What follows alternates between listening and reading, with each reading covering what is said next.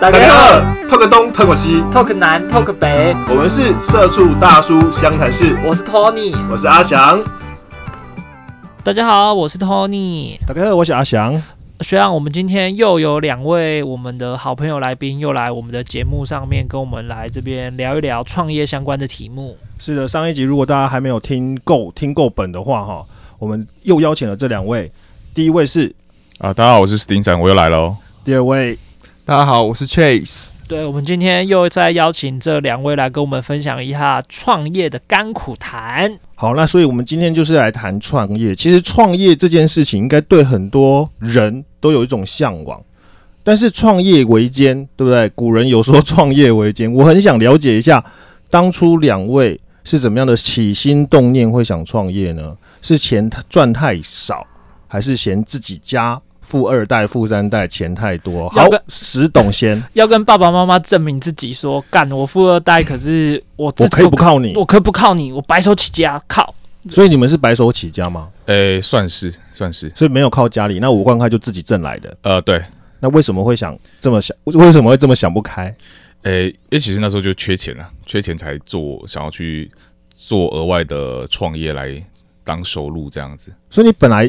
就有本本职工作，我本来有工作，就是我原本是在主科当工程师这样子，所以是在工作闲暇之余在创业。对对对，主科工程师都这么闲哦？干，那你人家不是很血汗吗？跟我们刚刚等什么困难呢？我那时候的公司算蛮蛮福利蛮好的，然后呃，我也没那么爱上班这样，所以没没那么爱加班，然后就是下班时间就自己去研究一些东西看一看，然后后来就是觉得。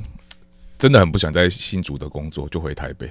不喜欢？对，我不喜欢那边的生活。哪边不喜欢？我很不喜欢那边，呃，生活。没太丑。新竹的生活，那边那边好像没有女生，很少很。竹科都没有女生吗？有啊，但是金刚芭比那种都是，如果漂亮的，应该都是大学就被套牢了哦，进去过没几年就结婚这样。石董说的哦，不关我们这一台的事哦。对，然后。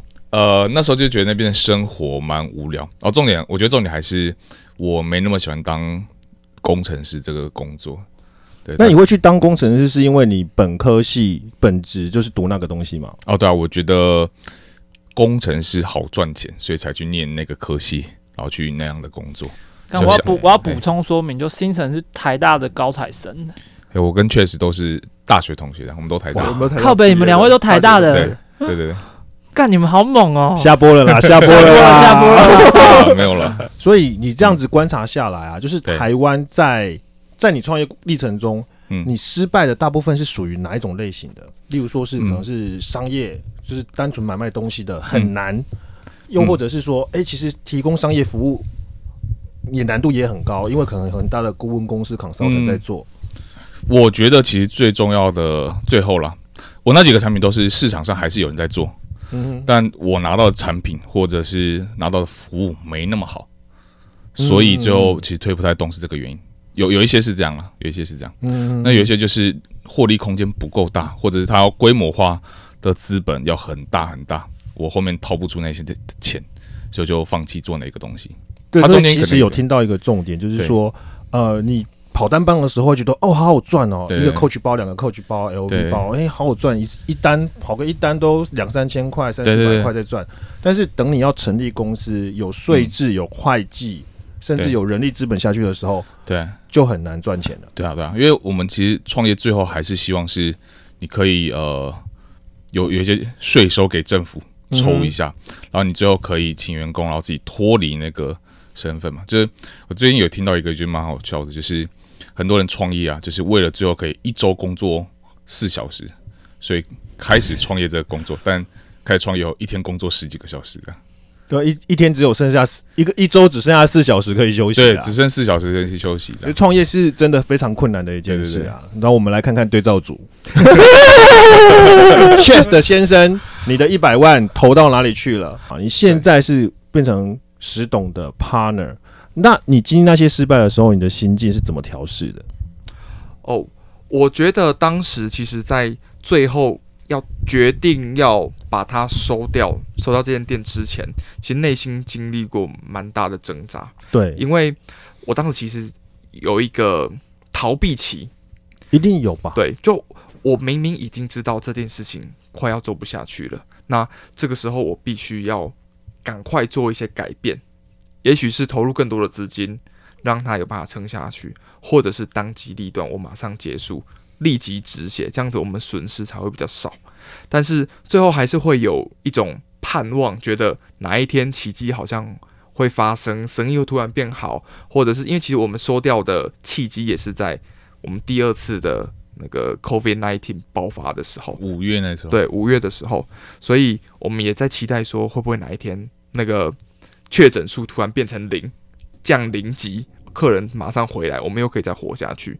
所以，嗯，我觉得当时的逃避期，一直期待这个让我我们损失又再更扩大。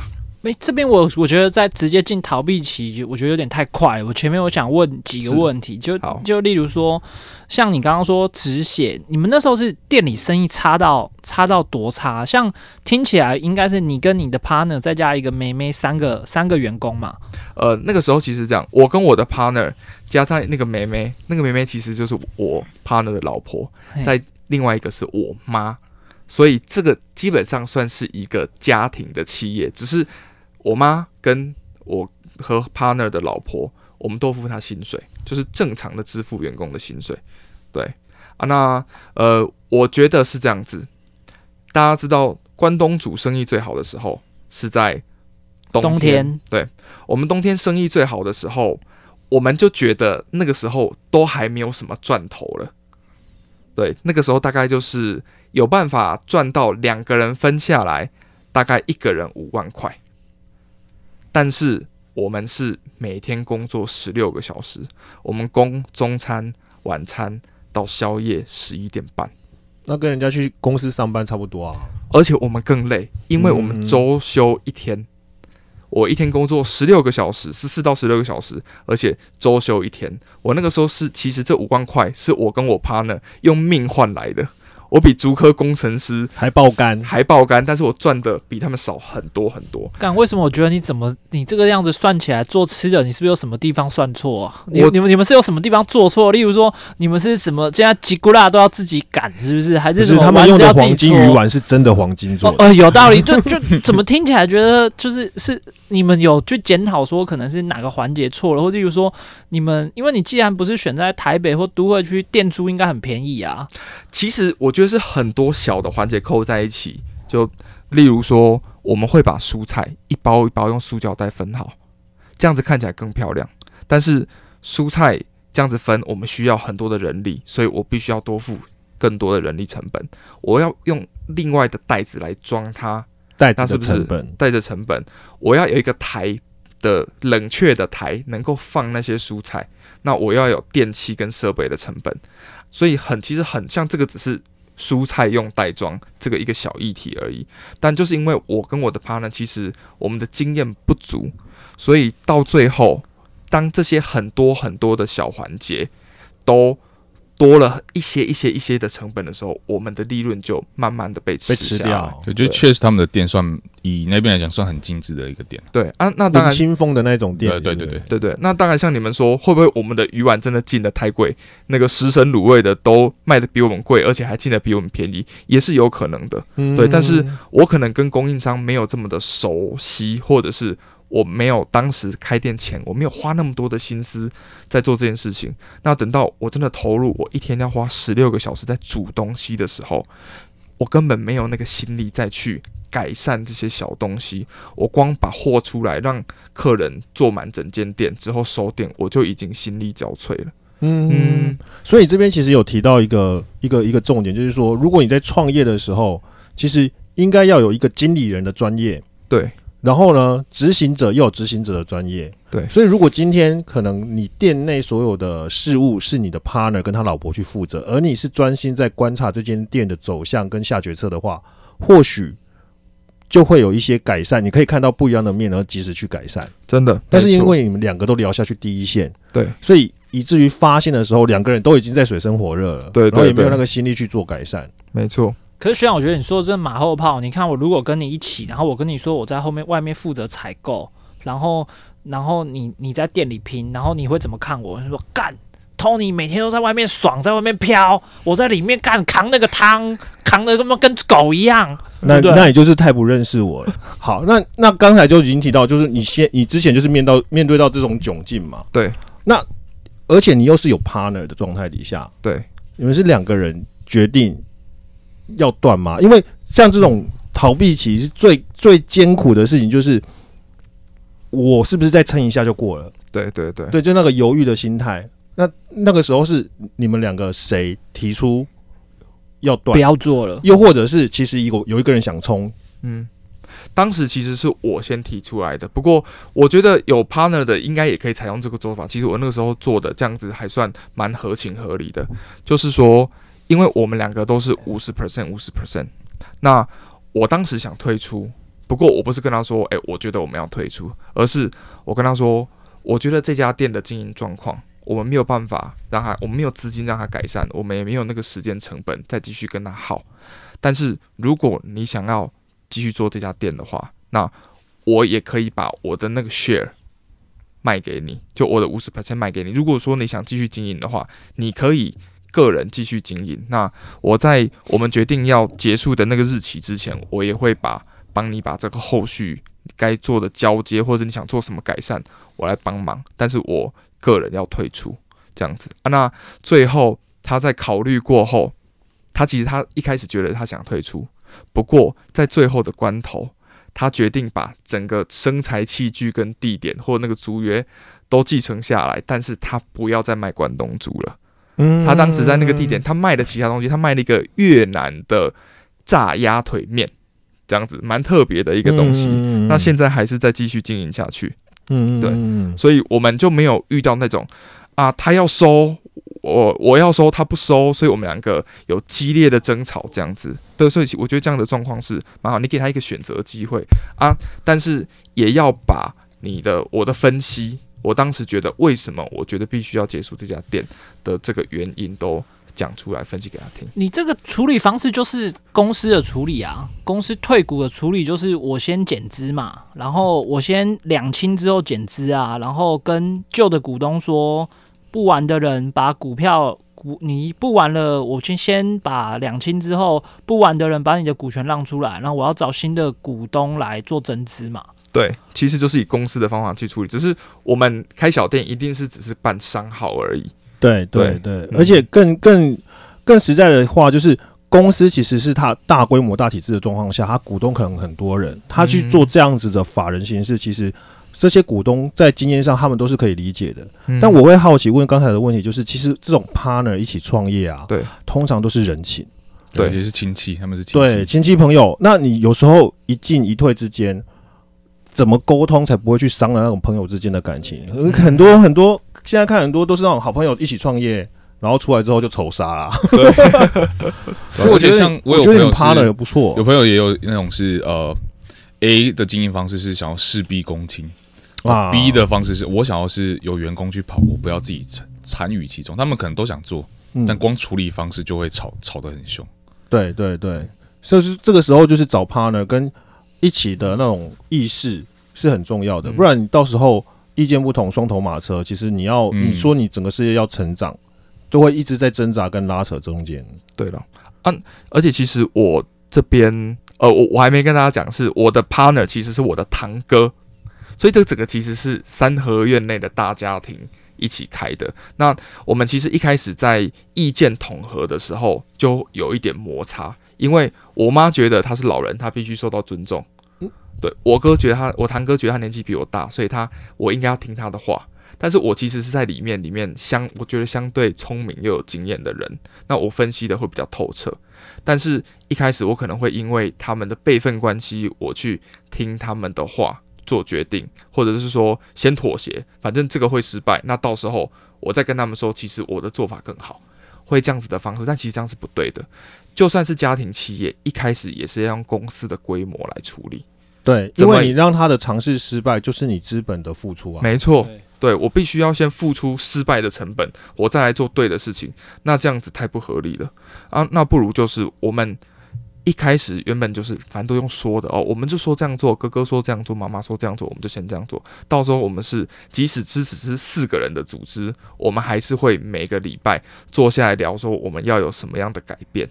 对，只是呃，这个做的比较好是在刚开店的夏天到秋天，但是到了冬天真的非常忙，我们都是每天十几个小时在工作，其实那时候情绪真的很糟糕。嗯，就没有一个你说一个经理人的高度在看我们这几个好像打杂的人，一直不断冲来冲去，都在前线作战中。对啊，那这开会也很难啊。我一个我一个一天都要做十六个小时，你要叫我最后再开会讲三十分钟，后来就没有开会了啦。回家赶快睡觉了因为我自这个都是己也觉得竹科工程师才能啊，闲闲的还可以再创业。对啊，一个礼一个礼拜开四个小时学，长好那也要哦。那也要六日啊，其实大部分都是六日，平日晚上都在看看资料这样。嗯那我觉得刚刚讲的他蛮有蛮有道理，就是其实像我们我现在自己工作也是，我尽量不让自己去做很多不必要的决策，不然你真的很难去静下心思考，哎，我们到底之后要往哪边走。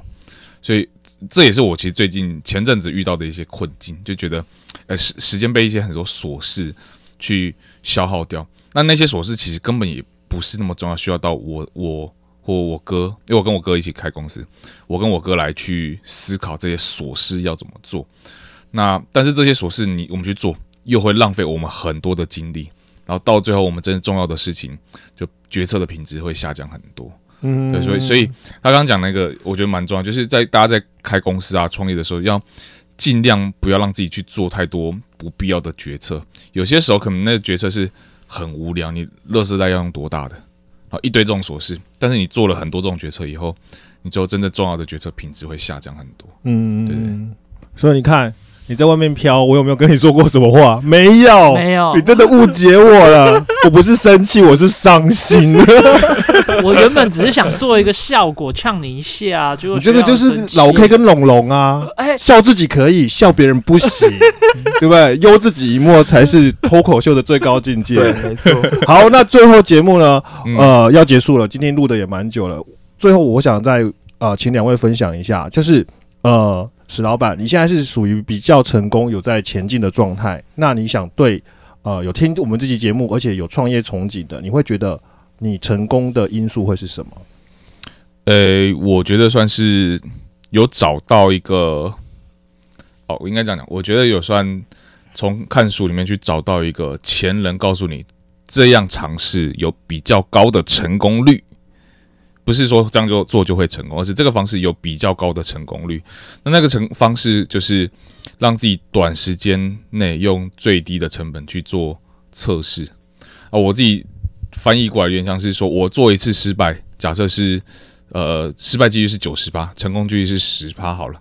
但我累积够多次的话，那我成功率就会十次里面有一次成功的几率就高很多这样子。所以我就是那那时候我就是在一年内让自己创业的项目可能有七八个以上，那可能每一个大概就在一个月内测试行不行，不行就砍掉，不行就砍掉。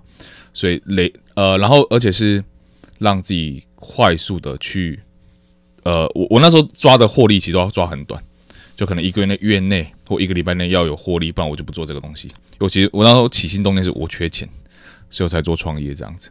所以我觉得大家可以去找就是适合你自己的方式，然后而且是前人有验证过，可这样做是比较行得通的方式，我觉得会是一个比较好的方法。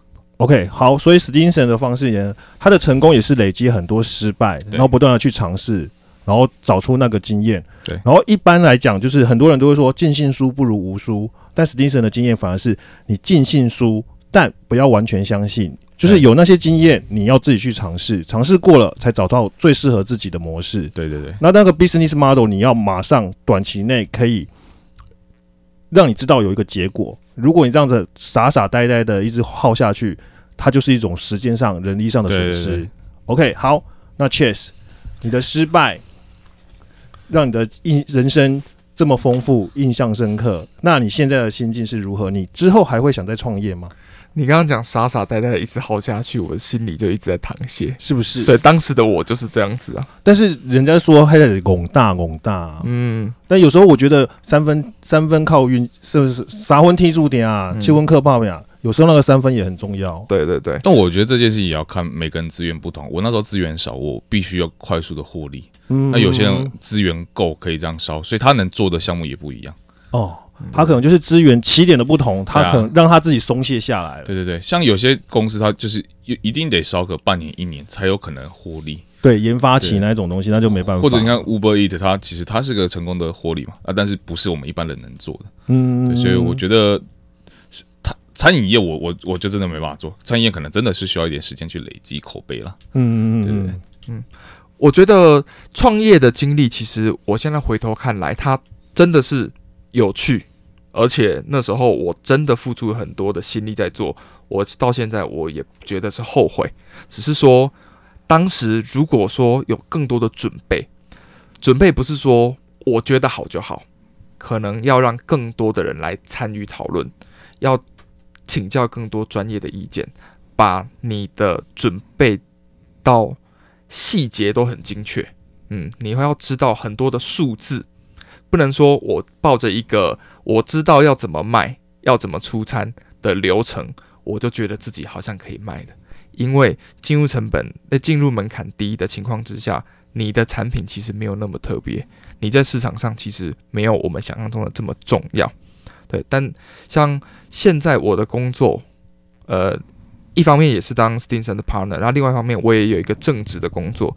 那那个正职的工作，我就是找跟餐饮相关的。我现在是一间食材供应商的业务，所以我当时有办法录取这份工作，也是因为我当时当过老板呢、所以当老板的情况下，我对市场、我对供应商、我对于老板会怎么看待一个新的供应商要进来跟我谈，这个整个脉络我也很清楚。所以对我现在目前的工作也是很有帮助的。所以我觉得，如果要跟那个听众朋友讲的话，我会觉得，嗯，创业并不可怕，但你在决定好之后，你必须要花很多的心力去做准备，准备要够充分。你的资金，你对你要做的这个产业，你要足够的了解，了解完之后要做，再去做，努力做。那不管是结束，或者是像我们的石董这样子有办法继续做下去，并且获利，那我觉得都会是很好的经验。OK，我我想今天听众应该有满满的收获啦。那而且也破除了很多就是一般社会上价值上那种成所谓成功人士哈。高高遥不可及，那些成功人士给我们这些年轻人的话，因为很多年很多那种成功人士都会讲说，不要怕，事情就是做了再说，哈，没有永远没有准备好的一天。但事实上，他们就是要让你去失败，因为他已经成功了，他就捡你的尸体就好了。对，他就踩着你的尸体继续上去 啊，个子雷公啊，给吧啊。所以当然啦、一定要准备，然后准备。当然，那些成功所谓的成功人士、高端人士，他们讲的可能也没错，就是当，但是你不能完全不做功课，至少你必须要了解你做的事情，但不要害怕去创业。对人生不会有白走的路，你走过的必留下痕迹。好，今天的节目呢，大概就到这边了。好 Tony 有没有什么要补充的？没有，谢谢大家，好，我们下次见。拜拜。拜拜。